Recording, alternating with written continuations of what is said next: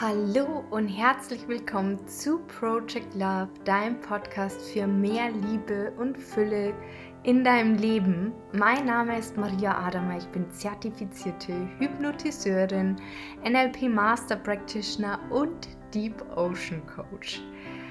Und ich habe es mir zur Aufgabe gemacht, dich dabei zu unterstützen, wieder bereit für die Liebe zu sein.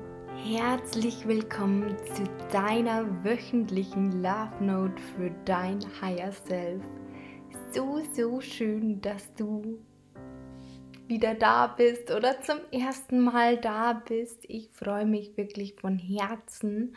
Und falls du es noch nicht mitbekommen hast, es gibt eine kostenlose Meditation, die ich für dich aufgenommen habe, um dein Higher Self in dir zu aktivieren.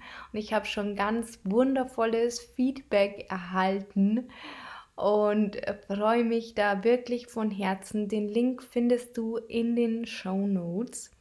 Und ja, in der heutigen Folge beziehungsweise in der heutigen Love Note für dein Higher Self geht es darum, deiner Freude zu folgen und ich würde sagen, lass uns starten. Hallo, du wundervoller Herzensmensch. Tue das, was dir gut tut und mache das, was dir Freude bereitet. Denn wenn du Freude hast an dem, was du tust, dann ist dein Leben ein wahres Fest. Und frage dich, was kannst du diese Woche endlich mal wieder tun, was du schon lange nicht mehr gemacht hast und was du von Herzen liebst.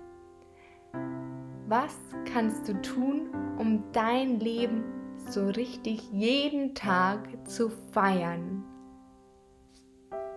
Und setz dich auch damit auseinander, wie du deinen Selbstwert stärken kannst.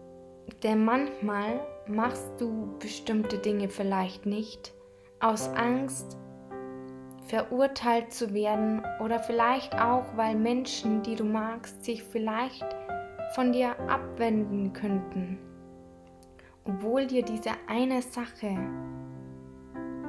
vielleicht viel bedeutet und dir Freude bereitet. Was ist diese eine Sache, die du aus vollem Herzen liebst? Und wenn du nicht scheitern könntest und nicht verurteilt werden würdest, was würdest du dann als nächstes tun? Hör da gern mal in dich hinein, was ist diese eine Sache? Und mach dir bewusst, die Menschen, die dich aus tiefstem Herzen mögen und lieben, bleiben in deinem Leben, egal was du tust, denn sie stehen immer hinter dir und wenn sie sich von dir abwenden, dann sind sie nicht deine Herzensmenschen. Also, was ist diese eine Sache, wenn du nicht scheitern könntest und nicht verurteilt werden würdest? Was würdest du dann tun, wenn du der höchsten Freude deines Herzens folgst?